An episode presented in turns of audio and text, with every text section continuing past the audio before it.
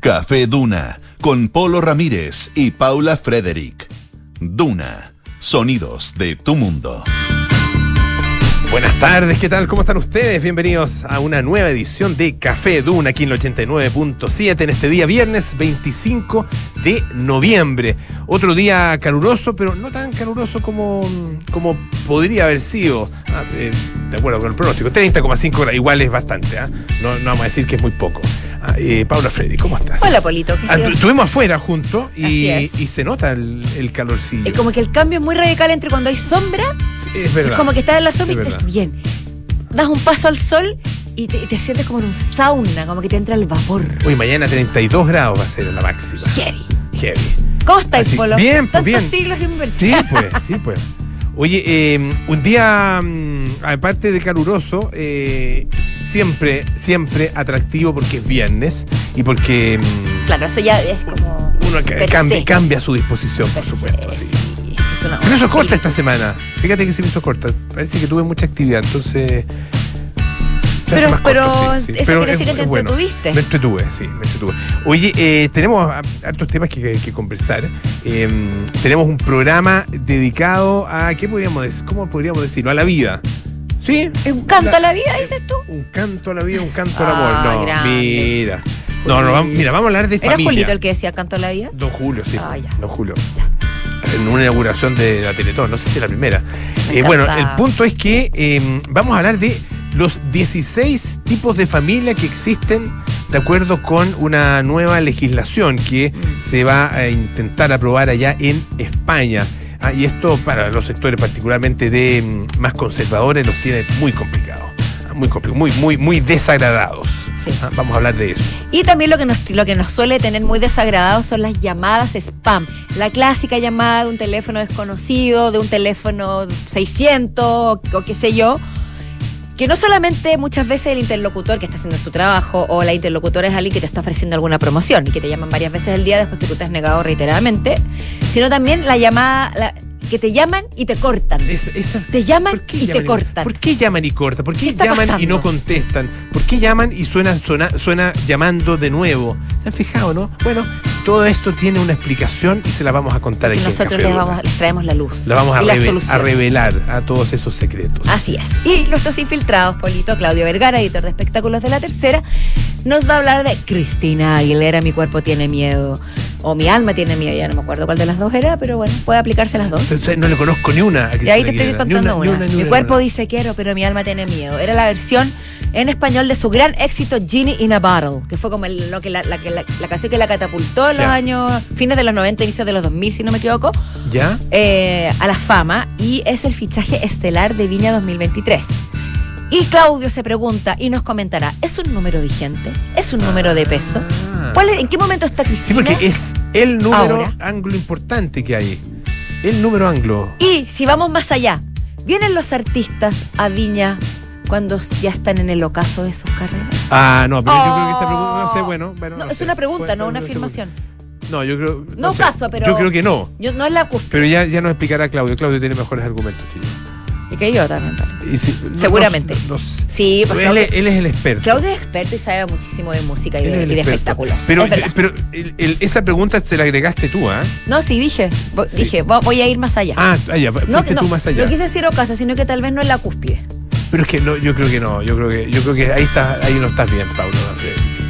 Está bien que no te guste el Festival de Viña, pero, pero criticarlo porque los artistas son poco. Hay, hay, hay artistas que son del, del, del pasado, de la nostalgia. Ya, los, los, entonces los artistas anglos. Pero ha venido de todo, no sé, pues tuvieron. Que, bueno, ha habido, sí, artistas muy consagrados, como Elton John, por ejemplo. Pero vino su Sting, cúspide. Pero es que es muy difícil Pero que, es que que un artista. pues, pero ¿cuándo, no es la cuándo- ¿Y cuándo fue, la cuándo fue el momento cúspide de, de Elton John, por ejemplo? Ya, que el Toñero es un ejemplo un poco más extremo porque, un- se ha alargado, pero. No, porque es un clásico además. Sting. Sting vino cuando Ya está bien. cuando eran muy jóvenes. Tu deporte O sea, favorito, 80, esto. 80, 81, 82 por ahí fue. En esos años. ¿Cuándo vino Toto? ¿Cuándo vino el Guina No, Toto vino ya con. ¿Cuándo De hecho, no, creo que ni siquiera era el, vocalista original. Etcétera, etcétera. Bueno, está bien. Hay varios ejemplos, no es que sea una generalidad. Sí, hay ¿Por qué te gusta sí. después desprestigiarme? No, pues yo no te estoy ¿Por qué desprestigiando, el Festival de Viña. Y, y- y creo que es injusta la, la Ah, acusación. Pero vamos- que- mira, lo vamos a conversar con Claudio. Con Pero es que además que tú estás diciendo como que yo lo hubiera declarado, pero yo me planteé la interrogante porque hay gente que lo dice. No es que yo lo piense. Pero ya, pero es que una pregunta retórica la que tú. No, no fue retórica. Fue para abrir la discusión que precisamente eso fue lo que ocurrió. Sí, es verdad, eso es cierto. Oye, eh, a propósito de discusiones, ¿viste el, el, eh, el jefe de la defensa de la región del Biobío? Sí. Ah, eh, se mandó una declaración bien curiosa. Fíjense que dijo, él se llama Daniel Muñoz, no es el actor. Ah, no, aclarémoslo. No, no, no, no. no. Él, él es un comodoro. Ah, comodoro.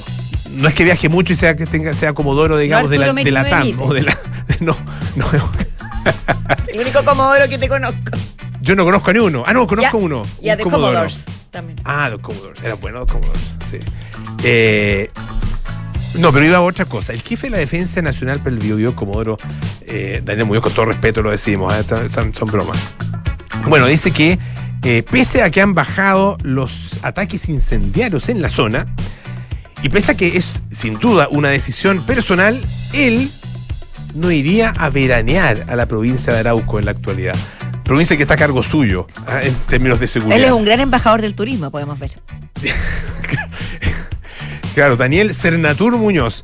Eh, hay una sensación, dice, una percepción de poco más de tranquilidad, ah, de que estos actos violentos han bajado en la provincia, allá en la región del Biobío, gracias al estado de excepción vigente. Pero que pese a lo anterior, pensó que no me atrevería a asegurar que esto va a bajar radicalmente y que les permita a los turistas poder llegar y retomar.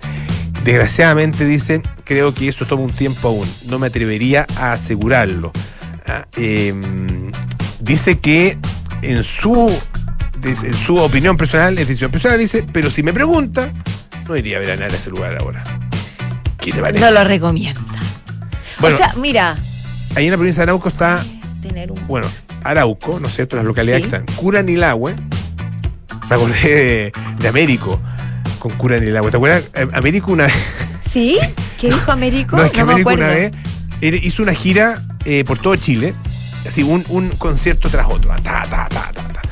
Y de repente estaba cantando eh, y empieza eh, a, a- a cantar en la banda, tocándose y empieza como a, a cantar así, está embalado, y empieza, curan el agua, curan el agua, curan... y le gritan, ¡está en Parral! Estaba en Parral, el pobre, se había confundido. Lo Oye. acusaron, de hecho lo acusaron que se había tomado su, su chavo y dijo, no, no, no, la verdad es que estoy muy cansado y me confundí. Bueno, pero. Pero ¿por qué lo tenía que re- Pero claro, bueno, curan el No agua. lo repitas tantas veces. Sí. Lebu, Los Álamos, Cañete, Conturmo, Quidico y Tirúa. Que por lo demás hay Suena, lugares muy- suena, desgraciadamente, a atentado incendiario. Uno Sí, nos pues. nombra, nombra Tirúa, atentado incendiario. Pero- Nombra el agua, atentado incendiario. Pero son lugares maravillosos, quería decirlo. Precioso, Tiene unas precioso. playas, unas Sí. costas alucinantes. Lo que pasa es que, Precioso. claro, son- No, es, una zona muy linda, Lagos. tiene, ah, tiene bueno, ríos, lagos, playas, bosques. Ah, eh, no, es una zona, y lo mismo que la zona de la Araucanía, sí, sí. también, pues. O sea, son, son realmente dos regiones increíbles desde el punto de vista de su, de su paisaje, de los lugares donde uno puede ir, ah, incluso de la capacidad de, que tienen de, de recepción de turistas. Son, son dos polos turísticos importantes. A mí, a mí personalmente me encanta la Araucanía. Sí, la Araucanía es Creo que, creo que es uno de los lugares más lindos de Chile, habiendo muchos lugares muy lindos en Chile, pero es una de las regiones más bonitas. Y claro, desgraciadamente hoy día está mm, muy manchada por lo que, por lo que está pasando, por la violencia. Y- Pero claro, que lo diga el jefe de la defensa de la zona. Es que, pero, pero por otro lado suena- tiene sentido porque es el jefe de la defensa y él tiene que, dentro de todo, proteger y ser consciente de transmitirle a la población los riesgos que pueden correr. Ahora, al delegado presidencial subrogante de la región del Biobío, que se llama Humberto Toro, no le gustaron muchas estas declaraciones. Dice, bueno, dice, él viene llegando. Lo justificó, viene llegando. De alguna forma. Eh, Es una opinión personal. Seguramente a él le gustará otra zona para vacacionar. Si no es tema de gusto. La seguridad le corresponde a él. Y tiene que cumplir con sus funciones de dar seguridad. Chuta. No, se complicó la cosa. Lo que pasa es que ahí hay un aparado, porque dar seguridad significa meter miedo en el sentido de avisar que no es seguro o tienes que dar Ah, seguridad, no, pues, no, hacer no, sentir yo- confianza a la gente. Yo creo que eso es. Eso Por es, eso te digo, entonces, dentro, aunque, aunque sea, suene triste o suene un poco fuerte, quizás no fue la manera, así como banalizarlo, quizás decir, eh, no vengan a veranear. Pero él también tiene que transparentar los las circunstancias en las que se Mm. encuentran los otros. Es verdad. Así que parte de su trabajo. Es verdad. Oye, Polito, antes de que sigamos, me gustaría hacer una mención al día que, que se conmemora hoy. Me parece importante mencionarlo. Es el Día Internacional de la Eliminación de la Violencia contra la Mujer que, se, que no se festeja, se conmemora todos los 25 de noviembre y declarado por las Naciones Unidas. Así que hay distintas, distintos movimientos, distintas campañas que se han dado a conocer, entre ellas la lanzada por el Ministerio de la Mujer y la igualdad eh, y la equidad de género, eh, sí es mi problema, que ustedes pueden buscarlo ahí en, los medios. Eh, hay un video con una campaña dando vuelta. También lo que comentábamos hace un par de días atrás en, en España, que también ha sido polémica. Y también hay mucha, mucho movimiento respecto a, tomar conciencia sobre la violencia contra la mujer, que queramos o no, sigue siendo un tema muy, muy, muy fuerte y muy, muy presente en nuestra sociedad. En nuestra, en nuestra sociedad y también en muchas sociedades, bueno, en Latinoamérica, también de las cosas que me impresiona es lo, lo vigente que está, desgraciadamente, eh, la violencia entre la mujer, eh, en contra de la mujer y, y lo- la multiplicidad de casos que hay en otros países. En, en España, por ejemplo. En España, En España ahí está, ellos está, está muy, muy neurálgico el tema. Sí. Todo, Sí. Muchas cosas, no todo, pero se bordea, se rodea mucho el tema. Mm. Y está la discusión de la ley del sí es sí. Ah, del, del solo sí es sí. Solo sí es sí. Sí, que esa, discusión está cada vez más compleja porque Está árida. eh, ustedes saben que se, se aprobó esta ley de solo sí, así que, que una ley que tiene que ver con eh, la violencia sexual eh, a partir del caso de la manada. ah, cuando, Exacto. cuando la justicia consideró que solamente había habido un, un ataque sexual, un, un abuso, digamos, y no eh, una violación. Eso en, en la primera instancia, después eso se corrigió, etcétera. Pero ahí, de ahí surgió esta, esta necesidad de actualizar la legislación. El gran problema es que esta nueva ley, la ley del solo sí es sí, eh, trae rebaja de penas para algunos para al- algunos de los delitos, am- amplía, digamos, y especifica y hace que sean más, eh, más, eh, más concretos, ah, eh, las de- más concretas las descripciones de estos delitos, los tipos penales, ah, eh, por lo tanto, más simples de aplicar en términos legislativos, o sea, en términos judiciales. Pero Al mismo tiempo relativizas otros. es que lo que pasa es que hay una gran discusión. Claro. Porque ¿qué- qué- si- si- está la clásica discusión de si el aumento de penas en, eh, en- en- en una, en, una legislación genera una reducción o no de los delitos ah, que se están penando. O sea, si, si ponemos pena de muerte, eso va a significar que eh, van a disminuir los homicidios y lo que dice la experiencia internacional, lo que La dice estadística. eh, la estadística es que no, no pasa eso. Ah, pero siempre se, bueno, se recurre al aumento. Entonces, bueno, esta ley eh, incluía rebajas de penas. Entonces, ¿qué ha pasado? Que muchas personas eh, que, han, eh, que están, eh, han sido condenadas por estos delitos en, con el principio, el, el principio que se llama el principio pro reo, ah, es decir, cuando hay una modificación legislativa que eh, conlleva un beneficio para la persona que ya ha sido condenada, se le puede aplicar esa ley y por lo tanto la persona puede beneficiarse justamente de ese cambio legal. Y es lo que ha pasado ahora. Entonces, personas que habían sido condenadas, que se a 5 años, eh, se las han rebajado a 3. A personas que habían sido condenadas a 15 años se rebajan a 12. Aquí es más o menos son más, o menos lo- las diferencias que tiene esta legislación. O personas que habían sido, que, que son muchos de los casos que habían sido eh, condenados a las penas mínimas, esos mínimos también, esos mínimos también se han rebajado. Por lo tanto, personas que podrían prontamente salir en libertad habiendo sido condenados por delitos que son tremendamente graves. Y claro, y ahí uno empieza, si empieza a ver caso a casos, de- por detrás hay víctimas, hay familias, hay gente. Detrás de cada que, uno hay entonces, la por lo menos una víctima, eso. claro. La ley Claro. tiene que al final, que con la frase más manoseada, entre comillas, ley pareja no es dura, pero, pero claro, en este caso no sería tan así. Se entiende que, que se haya levantado la polémica. Oye, eh, ¿viste que, mm, que se están cumpliendo dos años de la muerte de eh, Diego Maradona, Diego Armando Maradona? Así es.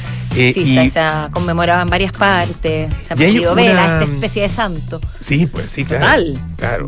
Hasta la FIFA. Hasta la FIFA, con la cual, con la cual la, la verdad que Maradona no se llevaba muy bien, fue muy crítico de la FIFA, siempre, eh, y, y la FIFA le hizo un homenaje y todo, en, en Twitter por lo menos. Pero hay una carta que llama la atención, y que es una carta escrita nada menos que por Charlie García, de puño y letra. Charlie. de puño y letra eh, y una letra más o menos Una ¿para qué vamos a letra- andar con cosas? Ah, eh, no, No, es que yo tenga muy buena letra, más bien al contrario. ¿No te cuesta escribir, escribir a mano, si es que lo has intentado últimamente? Me encanta. Ah, te encanta, y lo gusta, hace, y lo hace eh, habitualmente. Escribo mucho más de lo que me. Por ejemplo, para acordarme de cosas, me gusta escribirlas Ah, antes ya, que. ya. Pero tiene como letra, como parece carta del viejito Pascuero, la carta de Charlie García. ca- Carta del viejito Pascuero, sí. ¿Cierto? sí. Pero él es un genial igual, o sea, no, no estamos menospreciando para nada al ídolo No, en argentino, pero sí, su letra es bastante ininteligible, según lo que estás comentando, estoy viendo ahora la foto. Uf. No, no está fácil. Pero No. dice lo siguiente: carta para el 10. Nunca me voy a olvidar de nuestras charlas. Cuando te pregunté, ¿qué título le pondrías a tu segundo gol a Inglaterra? Al toque me respondiste, miré al arco y, y esquivé las patadas. Siempre me alucinó tu humildad y tu capacidad de ver las jugadas antes que todos. Espero que estés en el club de los 27 con Kurt Cobain, Brian Jones y gente buena. Espérame ahí, invita la casa. No te equivoques con el paraíso. PD o postdata. ¿Sabes lo que me dijo Jagger cuando yo trataba de pararte porque lo ibas a cagar a trompadas? Este no es el que juega al volei. Rock and roll fierita. Say no more, I love you. Bonito. Bueno. De un grande a otro grande. Un grande Digo Charlie. yo. Sí, pues. Charlie no deja de sorprendernos, ahí ya, ya está, está con hartos problemas de salud, hay un- una, una, Uh, no hace rato. Sí, debo haber vuelto una, una imagen de él, pero, pero ahí seguía tocando, creo que estaba tocando piano o cantando, no sé, algún, alguna manifestación, manifestación artística estaba emitida. Oye, ¿viste la, la historia del cura? Es que está el cura en. Luisiana, ¿o no? Oye, ¿qué, qué- No sé si la, escucharon o la vieron en alguna, algún medio de prensa. Es una- un sacerdote de una pequeña localidad, localidad de Luisiana, allá en, eh, en Estados Unidos, eh, se llama eh, Pearl River. Y bueno, dice que esta comunidad se encuentra en estado de shock después de la sentencia del juicio contra el que era el sacerdote de la iglesia católica de la ciudad. ¿Y qué pasó? Bueno, el- este ex párroco, eh, Travis Clark se llama, fue declarado culpable de actos obscenos por hacer un trío sadomasoquista con dos prostitutas en el altar de la iglesia de San Pedro y San Pablo. Tal cual. O sea, toda No la carne a la porrilla, literalmente, porque no fue, no fue sutil. Si vamos a pecar, pequemos. Pequemos. dijo. Claro, Yo creo que esa fue la mentalidad, porque Claro. sutil no fue. No, no fue su titular, después me confieso de haber dicho. Sí, aquí Dios, mismo. Dios perdona. Después, y aquí mismo, aprovecha, aprovecha la locación. Bueno, esto se produjo en el año 2020. Y dice que eh, un transeúnte pasó por, por al lado del templo, esto a altas horas de la noche, y vio luz en el interior. ¿Ah? Que no sé qué haber pensado, o que se estaba quemando o, O que estaba iluminada o la que estaba iglesia, iluminada. que estaba- dijo, había "Ah, está algún abierta". santo. Bueno, se asomó para ver ah, qué pasaba. Miró por la ventana y el cura estaba sobre el altar con dos mujeres con corsés y botas de, tac- de tacón alto. Claro, cuento una historia aquí que aparece en el diario ABC.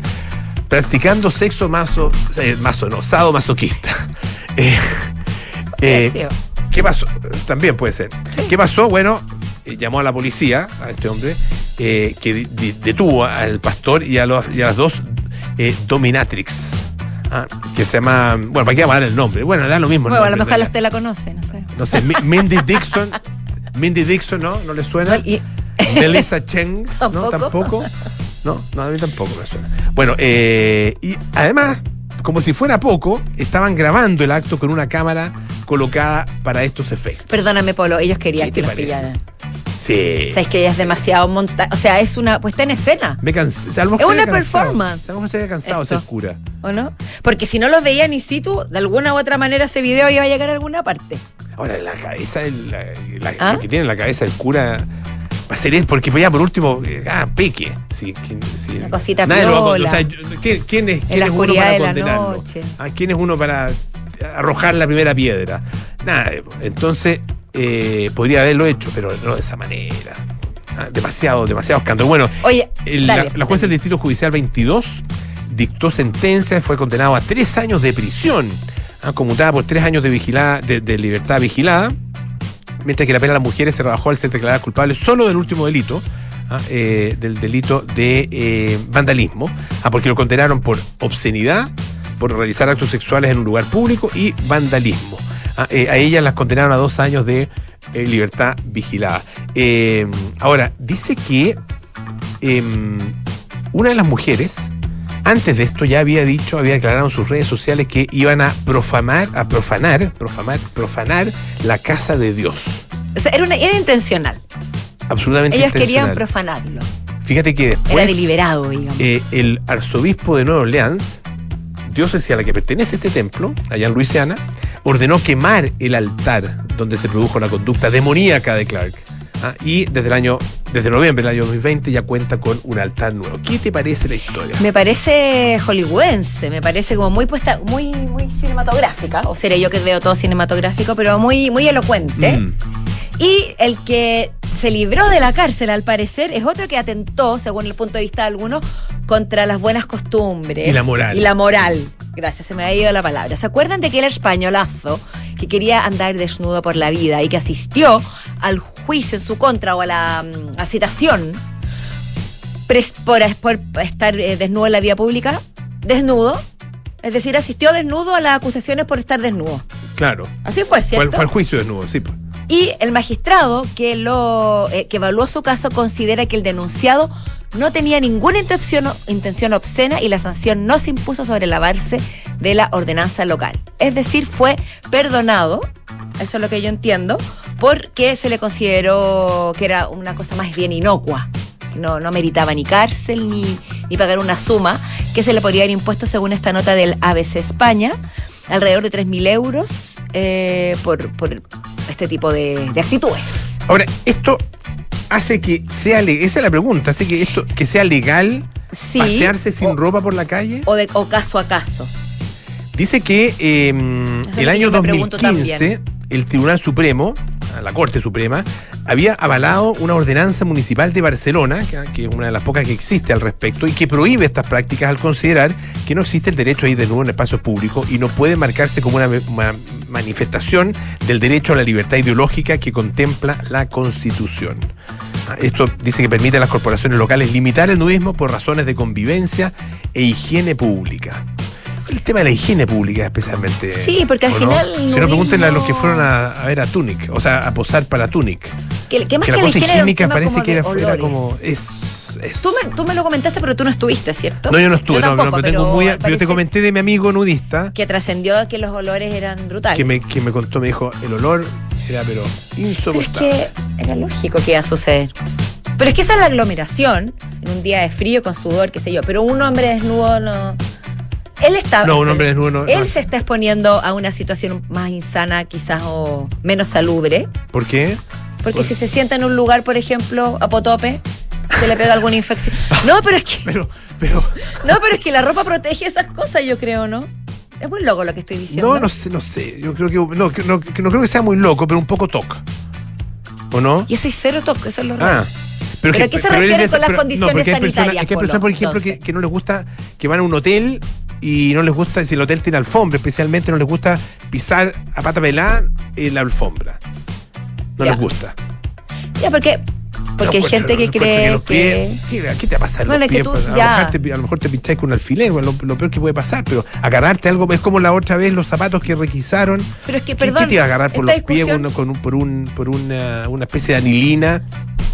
¿Qué Si tú me estás diciendo que una persona vestida que se sienta en un lugar público tiene menos. las mismas opciones de contagiarse lo que una persona 100% desnuda. No, no sé, pero contagiarse de qué? Si, ¿qué, qué hay en un, en un banco? ¿Qué puede haber? Ayúdenme una, ban- aquí. una banca de la plaza. ¿Qué puede haber ahí? ¿Un bicho? Ay, no sé. ¿Estás de Yo acuerdo creo- yo conmigo? creo- Yo creo, Paula, que está exagerando. Yo creo que está exagerando, Paula. Hoy día, mira, ya, round two. No, pero si no es una pelea, si es una. Es, un, es un diálogo, es un diálogo. Yo creo que es- el diálogo nos enriquece. Yo tengo la sensación de que está, yo está bien, la ropa no te protege de los bichos, pero yo siento que está más expuesto, no sé. Por último, por un tema de, de limpieza o de. Yo no, es que lo que pasa es que yo de verdad que no tengo toque, lo juro, Ya. lo juro que no. Pero a lo mejor ahora me está saliendo por la vejez. No, no, viaja, no, pues no. Oye, vamos a escuchar un poquito de música.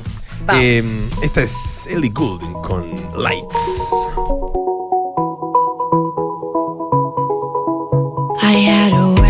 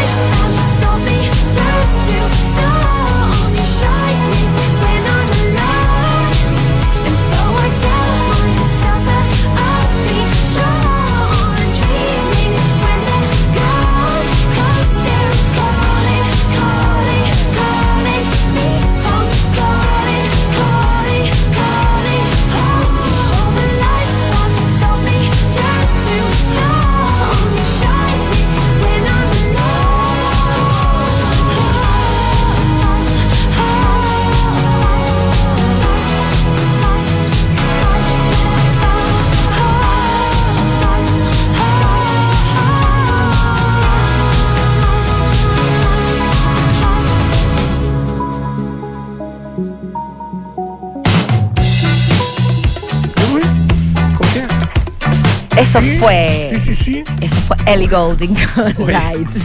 Oye, decíamos que había mm, escándalo en, eh, en España. Estamos, estamos como cargados a España, pero no importa. Escándalo, Pero está es bueno un España. Pasan escándalo. cosas entretenidas en España. Sí, nos da harto de qué hablar España. Sí, sí. como ¿Será? que la política española no, como que nunca avanza, pero pasa, Sí, está siempre Se quedan pasando siempre algo. enfrascados en los mismos Eh, eh, problemas. Siempre, siempre los mismos problemas. pero siempre está candente. Siempre está, sí. Es Y bueno, y ahora ha ido tomando más, obviamente más calor, eh, más temperatura, con, entre hace años ya con Podemos, con Vox, ah, con estos partidos más, más en los extremos. Pero bueno, el punto es que eh, después del escándalo de la ley del sí o sí, del solo sí es sí, eh, Del sí o sí, claro. no, sí o sí, no, solo sí es sí. Ah, eh, la ministra de Derechos Sociales y Agenda 2030, que se llama Ione Belarra, eh, dice que ha tomado, lo dice en una nota de ABC, ha tomado el testigo ah, con otra norma. ah, eh, esta- una especie como de posta, a quien da más. Eh, la ley de familias. Bueno, dice que eh, esto es un. es- lo que quieren es. Generar, entregar, digamos, más, más derechos eh, y más eh, ayudas económicas, bonos sociales, etcétera. Ah, eh, esto ante, obviamente, la dificultad económica que existe. Pero el punto es que eh, la ley eh, se centra, dice, en las familias. Con Claro. S. ¿Qué, qué- Las qué- qué es lo que, qué es lo que en general está, o sea, es como la tendencia? Y Ah, qué, qué- las qué culturas, importante. las artes, porque los antes patrimonios. siempre era la familia como la institución que tenía que ser de una cierta forma. Claro. Eh, dice que eh, ya no existe la familia, dice en este, mm, en este anteproyecto de ley, sino las familias en plural. Ah, eh, el concepto de familia no queda limitado a las de origen matrimonial, ah, por lo que dice que es necesario garantizar el pleno reconocimiento jurídico de los distintos tipos de familias y su protección, ya sea legal, económica, en términos de crianza y cuidado, el apoyo, de apoyo a través de, de servicios sociales, de salud y bienestar, etc. Bueno, el punto es que, ¿cuáles son estas familias? Claro, que no, neces- perdona, que no necesariamente tienen que estar bajo el vínculo del matrimonio, o sea, pueden ser de hecho. Eh, absolutamente, Todas. claro. Ya, que, que tenía esa duda. Dale, Dice, ¿cuáles son? por ejemplo, la familia biparental es aquella Ya. compuesta por dos personas unidas o que lo hayan que lo hayan hecho, que lo hayan estado, o sea, que estén unidas o que lo hayan estado por vínculo matrimonial o como pareja de hecho y sus descendientes, comunes o no, o personas menores de edad bajo su tutela, guarda o acogimiento, ¿ya? Biparental. Familia monoparental o Claro. monomarental. Ah, eh, importante. Sí, pues, Hacer monoparental. la- hacer la distinción. Hay que hacer la mujer, distinción. monomarental y hombre monoparental. Eh, y uno o más descendientes, dice, la, eh, constituida por una sola persona, y uno o más descendientes hasta el segundo grado, son los que tengan, etcétera, etcétera. Familia joven, Esa, esta me llama mucho la atención. Curiosa, sí. Pero bueno, tendrá ciertas un- Aquella acepciones. formada por una persona menor de 29 años y sus Sí. y sus descendientes, o por dos personas menores de 29 años unidas por vínculo matrimonial o como pareja de hecho, y sus descendientes. Claro, y aquí es importante aclarar una cosa, eh, y sus descendientes, así como las personas que estén bajo su tutela. Claro. Es decir, descendientes biológicos, hijos adoptivos, hijos, eh, ¿cómo se dice? Eh, ¿cómo cuando? Entre- entregados en, claro, en cuidado, En cuidado, gracias. claro. Claro, no solamente descendientes, es bastante amplio el, el espectro. Familia LGTBI homo, homomarental y homoparental. Eh, personas lesbianas, gays, trans, bisexuales, intersexuales o pertenecientes a otras minorías sexuales o de género, ¿ah? que puede ser una persona o dos personas, ¿no es cierto? De Pero mismo eso sexo curioso. o género. ah, no, pero puede ser una familia formada por Claro, un porque- hombre gay y una mujer heterosexual que Claro, tuvieron un hijo. puede ser mono, O monoparental o monomarental, como Ajá. dice esta legislación. Familia con mayores necesidades de apoyo a la crianza. ¿ya? Eh, dice que incluye a las familias numerosas y los demás supuestos equiparados que bla. Familia múltiple, la que se produce nacimiento, opciones o, o acogimiento múltiple. Familia reconstituida. Eh, en la que uno o ambos miembros de la, pareja tienen hijas o hijos de uniones anteriores. Familia inmigrante, ¿ah? Eh, grupo familiar en el que todos o parte de sus integrantes se han establecido en territorio nacional, procedentes de otro estado o territorio. O sea, se está considerando no solo factores de constitución, de est- estructurales, de relaciones interpersonales, sino también sociales, culturales. Es, eh, O sea, hasta hay muchos criterios involucrados. Y hay más, transnacionales, interculturales, Ah, aquí en el no exterior, visto. retornadas, en situación de vulnerabilidad, Mira. y personas unidas en matrimonio, pareja de hecho, personas solas. todo eso. Un amplio abanico, o sea, al final las parejas de las personas unidas en matrimonio es una más. Antes era como la única opción que había de familia. Y ahora es una más entre muchas categorías. Así es. Entonces eh, es un cambio bien radical. Parece interesante. 16 tipos de familias. ¿Qué irá a de pasar familias. acá? ¿Irá a llegar esto? O, sea, ¿o algo similar? Capaz. No, ya existe bastante reconocimiento a la crianza de una persona Sí, pues. y a las, bueno, y el matrimonio homosexual, etc. En fin. Oye, vamos a la pausa. Vamos a la seis, las pausa, cinco con así. 33 minutos y tenemos a nuestros Por infiltrados. la supuesto, a la vuelta estaremos con Claudio Vergara y Alejandro Alaluf. Así que nos vemos en un ratito. Nos escuchamos también.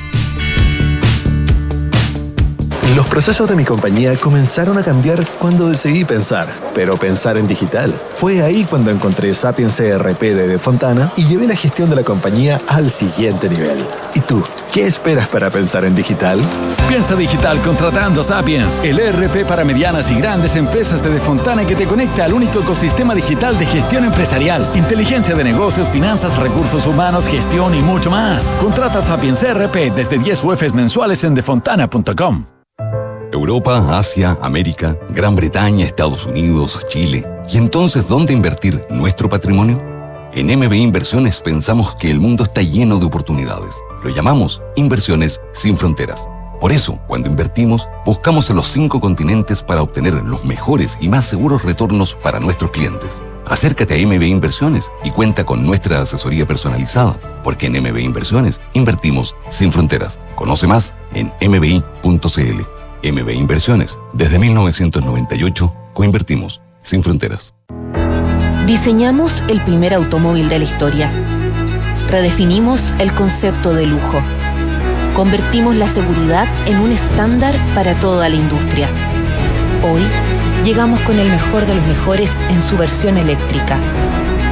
La electromovilidad ahora tiene un Mercedes-Benz. Sofía querida, no quiero que te asustes. ¿m? Quiero contratar anticipadamente los servicios funerarios de María Ayuda. Quiero estar preparada y tranquila. Abuelita, te encuentro toda la razón. Y así, cuando llegue el momento, yo y todos tus nietos te podremos despedir con la seguridad que así querías que fuera. Descubra la tranquilidad de acceder a una compra anticipada de servicios funerarios, ayudando a los miles de niños y niñas de la Fundación María Ayuda. Más información en funerariamariaayuda.cl. Estamos contigo cuando más nos necesitas. Edificio Lift de Inmobiliaria Hexacón. Es un espacio para vivir en la mejor ubicación de Vitacura, en un barrio tradicional, a pasos de todo lo que necesitas. Vive conectado con el diseño y la ciudad, en departamentos de dos y tres dormitorios. Un proyecto donde la arquitectura está concebida desde el atrio principal, lo que define un estándar residencial superior. Conoce más en www.exacon.cl. Paula lleva cinco minutos revolviendo su café mientras mira noticias en su celular. Aún no le pone azúcar, solo le da vueltas y vueltas. Hay momentos para darle vueltas, pero a la hora de invertir es mejor Escochafondos, con soluciones simples y rápidas a través de la app o la web, donde un grupo de coach expertos te guiará según tu perfil de riesgo y objetivos. Deja de pensarlo y hazla simple con Escocha. Infórmese de las características esenciales de la inversión en estos fondos mutuos establecidos en sus reglamentos internos y escochabanchile.cl. Infórmese sobre la garantía estatal de los depósitos en su banco en cmfchile.cl. Marca registrada de The Bank of Nova Scotia, utilizada bajo licencia. En Sonda, trabajamos para que disfrutes tu vida, impulsando la innovación y el desarrollo de soluciones que acompañen la transformación digital de las organizaciones de hoy. Cuenta tú también con el respaldo, agilidad y eficiencia del líder en transformación digital de la región. Conócenos en sonda.com. Porque en Sonda trabajamos para que disfrutes tu vida. Sonda. Make it easy. Con Mazda BT50, prepárate para ir más lejos. Posee un motor 3.0 y 188 caballos de fuerza, tecnología iActive Sense y toda la comodidad que tu viaje necesita. Descubre una pickup 4x4 diseñada para inspirar tanto como tú. Feel alive. Mazda, Darko Center.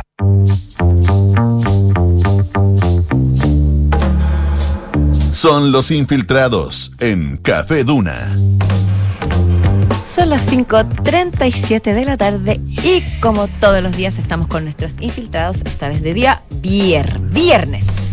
Claudio Vergara, editor de espectáculos de La Tercera, Alejandra Luz, periodista Ay, qué complejo presentarte. De tecnología. ¿Está bien Gustoso, así? gustoso. me parece. Sí. ¿Cómo están, chicos? Muy ¿Cómo, bien. cómo los Muy, muy encuentra el fin de la semana? Como en fin de semana. ¿Sus cuerpos como saben que es viernes? Feliz. ¿Sus cuerpos saben?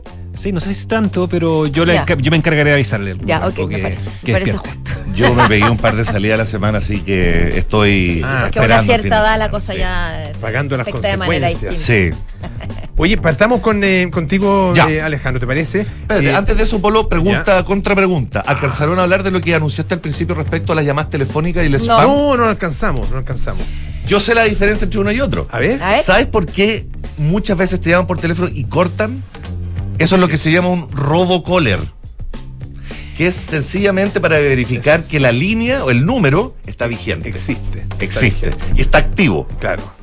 Hay, hay otra explicación. Sí. Hay otra explicación que eh, a través de estos robots de llamadas desde los call centers Sí. hacen múltiples llamadas, Sí, múltiples llamadas simultáneas. Sí.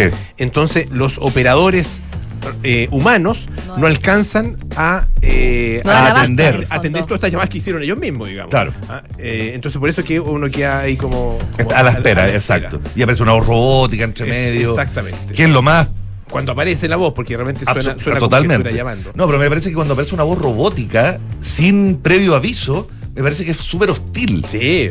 Súper Sí, hostil. Entonces no sé qué empresa o compañía puede pensar que el ocupar estas voces pregrabadas para sacarle finalmente algún dato al usuario van a funcionar. Mm. La tasa de rechazo va a ser altísima. Más, más, más alta de la que ya, De la que ya es, correcto. ya es complejo el tema. A pesar bueno. de que tengo entendido que los conciertos son estupendo negocio.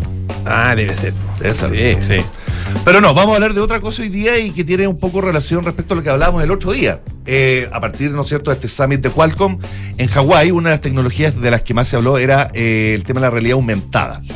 Y el tema de la realidad aumentada, eh, buscando más ejemplos y más eh, hechos que hayan sucedido últimamente para demostrarle a la gente que estamos a la vuelta de la esquina respecto a eso, son dos ejemplos que de alguna manera están vinculados al mundo de los videojuegos. El primero tiene que ver con un usuario que en el mundo de Minecraft, teniendo como precedencia, precedente que tanto Minecraft como Roblox, que son dos plataformas de videojuegos particularmente enfocadas a público infantil, son hoy lo más cercano a un proto metaverso.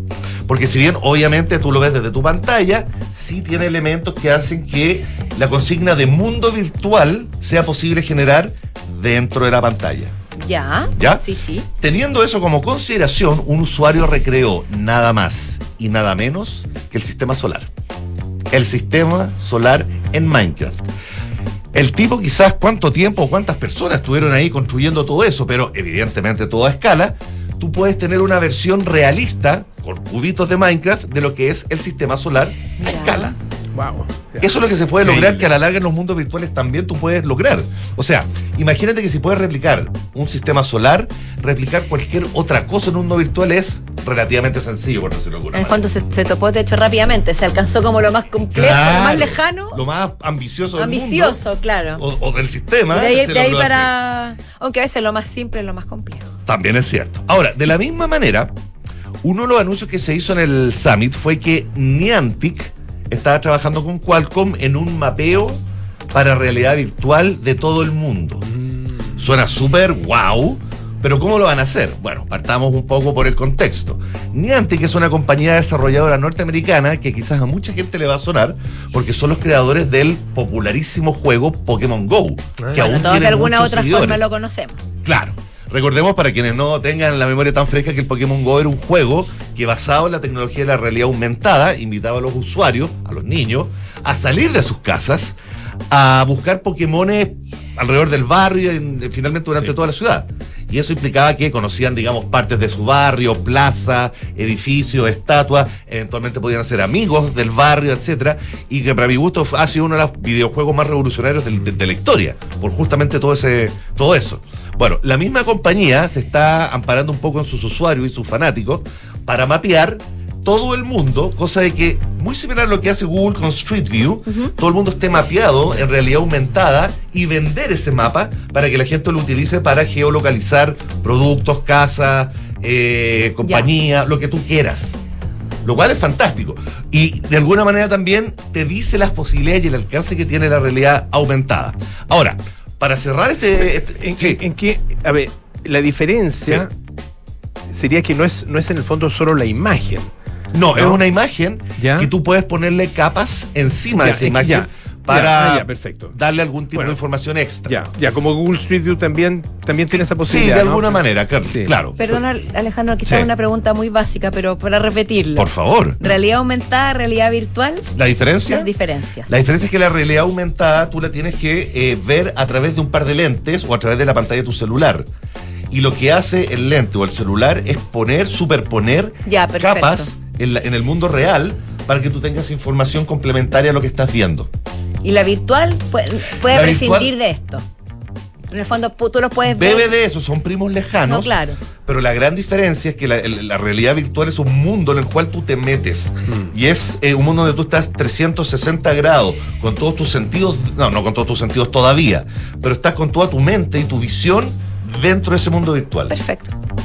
Clarísimo. Eso. Gracias. Entonces, saltando finalmente al tema del mundo virtual, porque están saliendo tantas noticias tratando de empujar estas dos tecnologías para que se hagan mainstream, que Palmer Luckey, que es probablemente uno de los héroes iniciales de lo que fue la última revolución de realidad virtual, fue fundador de Oculus, la empresa que en el 2014 compró Facebook en 2 mil millones de dólares y hoy es su brazo armado para la realidad virtual, creó un casco con la posibilidad de matar al usuario en caso de que muera en el mundo virtual.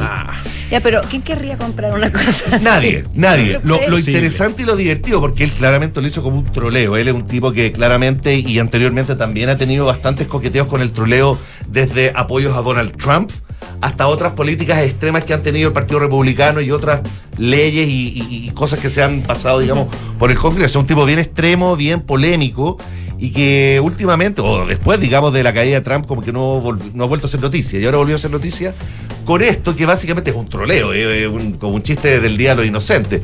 Pero él manifestó algo que igual me quedó dando vueltas, que es para crear conciencia de que no todo lo que puedes hacer en el mundo virtual no, No. va a tener una consecuencia como en el mundo real. Es como, claro, cuando tú te metes un videojuego y puedo hacer lo que quiera. Pues bien, con este casco, no. Vas a tener un límite que va a ser el mismo límite que podrías tener eventualmente en el mundo real.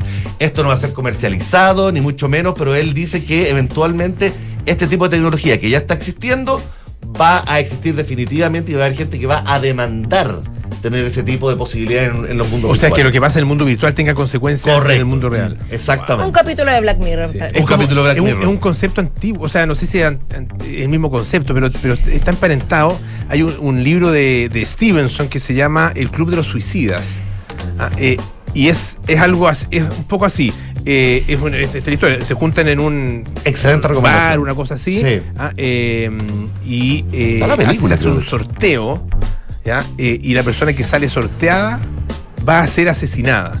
Pero, eh, pero en el fondo elige ser asesinada. Claro, por eso claro. es suicidio. Elige ser asesinada por el hecho de, de participar ahí. Ah, La y- y- diferencia- ¿Qué va a pasar? Bueno, que lo van a, lo van a perseguir Hasta que lo resto- maten. Hasta que lo maten. La diferencia es que acá tú no estás buscando morir, sino No. que quieres tener la consecuencia, La de la muerte. de la- de lo la- cual, eh, en términos quizás filosóficos, es un tema que es sumamente relevante, más allá que sea una broma. ¿Te acuerdas de la película Avatar de James Cameron que ahora viene la secuela? Sí, sí, sí. Lo mismo, Mm. cuando el personaje que está en este mundo de Navi, ¿no es cierto? Este mundo maravilloso y eh, eh, eh, eh, espacial, digamos, y moría, también moría su cuerpo en el mundo real. Claro. Entonces, un poco como el mismo detalle. Eh, de nuevo, es una broma, pero es muy interesante de conversar. Muchas gracias, Excelente. Alejandro. Don Claudio. Claudio. ¿Qué pasa con Christina Aguilera? Ahí estamos. Este es el mundo real. plato Este fuerte es el mundo real, este es el mundo real. El mundo real. el mundo real del Festival de Viña del Mar. ¿Qué más real que eso durante más de 60 años? Nuestro festival por excelencia. Eh, viene Cristina Aguilera, el plato fuerte del evento Viña Mariño que se realizará entre el 19 y el 24 de febrero del próximo año en la Quinta Vergara. Después de dos años retorna. Eh, ¿Y em, en qué pie vuelve? ¿Cómo podemos analizar este fichaje estelar, que es hasta el momento lo más estelar que tiene eh, agendado y, resuelto el festival? Yo lo podría resumir en, una, en un mensaje mm, que leí en una plataforma digital por ahí, que lo anoté por acá que decía 22 años tarde, pero igual vale. O sea, efectivamente Cristina Aguilera llega bastante tarde, llega 22 años después de su pic de fama. Ella efectivamente es una artista que tuvo a principios de los 2000 su mejor momento en cuanto a popularidad, en cuanto a pic creativo, en esa generación que llegó de recambio. Spears. con- con- junto a Britney Spears, que intentó hacer un recambio de lo que era la generación femenina de los 90, de Madonna, de Wendy Houston, de Cindy Lauper, y lo logró finalmente con un pop más fresco, más contemporáneo, más potente desde lo, vo- desde lo vocal también. Eh, pero efectivamente es un artista que quizás no viene en la culmine de su, eh, de su vigencia o de un estado más, más popular. Eh, lo que sí, uno si se pone a pensar en los artistas anglo que habitualmente vienen a Viña, tampoco vienen en un momento tan eh, reluciente, si se quiere. Tampoco vienen, en un- vienen a Habíamos administrar- tenido una pequeña discusión Tuvimos una con mi pequeña discusión. compañero Vienen, acá. vienen administrando catálogos finalmente. Uno podría comparar y ser odioso de comparar lo que ha sucedido con Lionel Richie, con Morrissey, con Cat Stevens, Con por ejemplo, Toto, con Sting, Ajá. con Toto, con Ajá en su momento, Erwin and Fire. con Tom Jones en su momento, son artistas increíbles, eh, son artistas indiscutidamente clásicos y leyendas, pero eh, claro, la vigencia que traían era bastante discutible, era bastante relativa. Y con Cristina Aguilera pasa algo Pero que son actos, yo creo que son actos permanentes, son como actos permanentes. Sí. Ah, eh, ¿Todos ellos dices tú? No, no, no, no todos, no todos, pero sí eh, gente como Elton John, Tom Jones, Sting. Sting. Sting, Sí. ah, yo creo Lionel que son, Richie. Lionel Richie, yo Sí. creo que tienen, tienen, finalmente son clásicos, entonces tienen una, una vigencia eh, o una, una legitimidad, digamos, eh, y una validez para estar en el Festival de Viña o estar en un gran festival eh, en cualquier momento de su carrera, creo yo.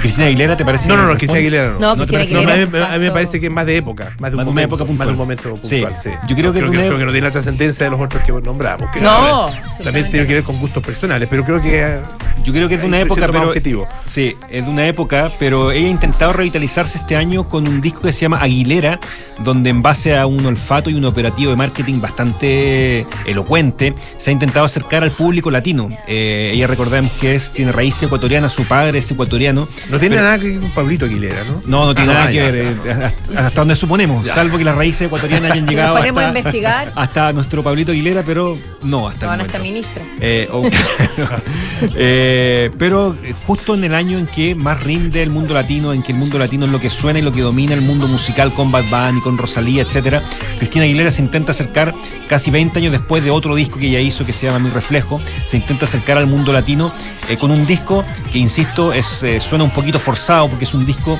que semeja una suerte de recorrido por toda la geografía latinoamericana musical, eh, la ranchera, eh, la cumbia, el reggaetón, falta solamente el tango y la cueca como para hacer el pack completo, eh, pero finalmente ella Como un disco intenta... condescendiente, tenga la Un sensación. disco un poco oportunista, si se quiere. Un disco un poco oportunista, un poco forzado. ¿Cómo que se llama? Como para mis mamitas, una cosa. Para. Para. Sí, para, para mis muchachas. es como, las, como, Para- las, como que emula mis las muchachas. motomamias. Para mis muchachas, claro. Mi sensación. motomami que canta con Nati Peluso, con Becky G, con un montón de otras Con artistas. Nicki Nicole. Nicki Nicole, exactamente, con un montón de otras artistas muy propias de esta época. Pero finalmente Aguilera intenta hacer este acercamiento y finalmente lo del Festival de Viña también es, parte de este operativo. Ella estuvo nominada a los Grammy Latinos, no le fue tan bien, pero parte de este operativo de acercarse al público latino y de potenciarse en, en un público que ella de alguna manera no ha tenido un vínculo tan grande durante mucho tiempo y ha estado mucho, mucho más centrada en el mundo anglo. Eh, me parece que eh, llegar a Viña es también parte de ese objetivo, finalmente acercarse a este público latino, acercarse a un público latino que hoy es el público que más consume música por lo demás, que los artistas hoy día más consagran y tienen, su foco en él, como lo demuestra, insisto, J Balvin, Rosalía y otros. Mientras no era el nombre la, la cantante, la artista latina más influyente, como pasó con J. Lo, que la nombraron la artista latina más influyente, pero se, las críticas eran de que no es ni latina, que nació en el Bronx, que no apenas habla influyente español, tampoco. Sí, no es tampoco es tan tan influyente. Entonces, o con Rosalía, que, que fue la gran ganadora de los Grammy Latinos. Totalmente, claro. Cosas, cosas también discutibles, porque cuando tienen raíces no quiere decir que pertenezcan a la cultura en sí. Exactamente, claro. Sí. Ahí hay una, hay como una dicotomía. Oye, ¿y los Jaiba? Los eh, Ese es el plato fuerte. Es el plato fuerte. Clásico. Es el plato Los fuerte. Jaivas, eh, que es cuarta vez que están en Viña. Eh, y eh, los Jaivas eh, son viñamarinos y ellos va- van con un guiño especial que es a sus 60 años de trayectoria. Ellos cumplen 60 años desde que se presentaron el 15 de agosto del año 63 en el Teatro Municipal de Viña, en un show donde ellos interpretaron clásicos de la nueva ola, cover de Luis Dimas, donde fueron pifiados de hecho. Eh, pero vuelven y cierran el círculo finalmente desde esa presentación hasta el Festival de Viña, cierran el círculo 60 años con Juanita Parra como jurado. Así que ahí los vamos a tener como parte de este festival, siempre debatido, pero muy entretenido conversar. Claudio Vergara, Alejandro Luz, muchas gracias. ¿ah? Que tenga buen fin de semana. Igualmente, pues. Llegó la hora de decir adiós. Que tengan un buen fin de semana. Nos encontramos el lunes a las 5 de la tarde. Ahora viene Enrique Llavar con las noticias y luego Polo Ramírez, aire fresco. Chao, chao.